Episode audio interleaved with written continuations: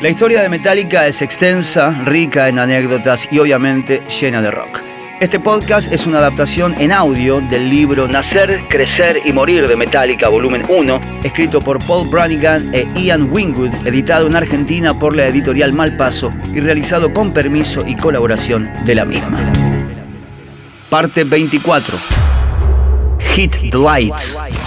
Noviembre daba sus últimos coletazos y los Metallica transitaron de nuevo por la Interestatal 5 para cumplir con la tercera y la cuarta de sus apariciones en la Bay Area. Cuando dejaron Los Ángeles la tarde del 29 de noviembre, ninguno de los cuatro integrantes sabía que esos serían los últimos conciertos con la formación original. El catalizador para el cambio había entrado en ese compuesto ya de por sí volátil un mes antes. Envalentonado por el éxito de la presentación de Metal Massacre en San Francisco, Brian Slagle había decidido devolver el cumplido organizando una noche metálica con los grupos de San Francisco en su ciudad. Esa medianoche, James Hetfield y Lars Ulrich se acercaron al whisky a gogo, principalmente para saludar a su viejo amigo. Cuando la pareja llegó, el grupo Violation estaba recogiendo su equipo y un conjunto llamado Trauma disponía los trastos en el escenario.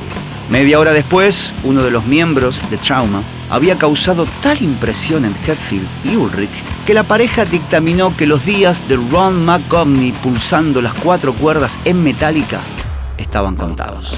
Se ha citado a menudo que James Hetfield y Lars Ulrich se cruzaron por primera vez con Cliff Burton en el Troubadour, en la tercera de esas actuaciones de Trauma. En realidad ya habían tenido la oportunidad de conocerse en una actuación previa en el Whisky a Gogo, cuando los dos miembros de Metallica habían intercambiado otras palabras con el hombre que pronto sería conocido como El Molino. Dave Mustaine recuerda a Burton como un bajista estelar antes de añadir. El adjetivo estelar es importante porque los bajistas ocupan el lugar más bajo en la pirámide del rock and roll. Los guitarristas y cantantes están en todo lo alto, los bateristas en el medio y los bajistas abajo. Por supuesto, siempre hay excepciones. Y Cliff era un tipo brillante. Aunque la historia tiende a describir la unión entre Cliff Barton y Metallica como muy inclinada a favor del bajista, la verdad es que los movimientos de Ulrich comenzaron cuando Barton buscaba ya una manera de salir de trauma.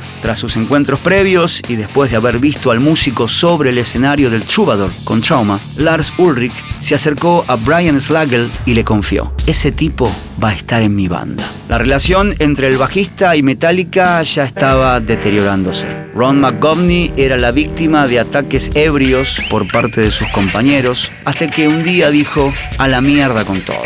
Un amigo había visto a Dave echándole cerveza en las pastillas del bajo, mientras el Colorado gritaba y decía, odio al imbécil de Ron. Al día siguiente, el bajo no funcionaba. Ron nunca esperó a escuchar la frase, estás fuera de la banda. El bajista encaró a los demás en el ensayo siguiente y los echó de su casa. Al cabo de dos días, Metallica se había llevado todo.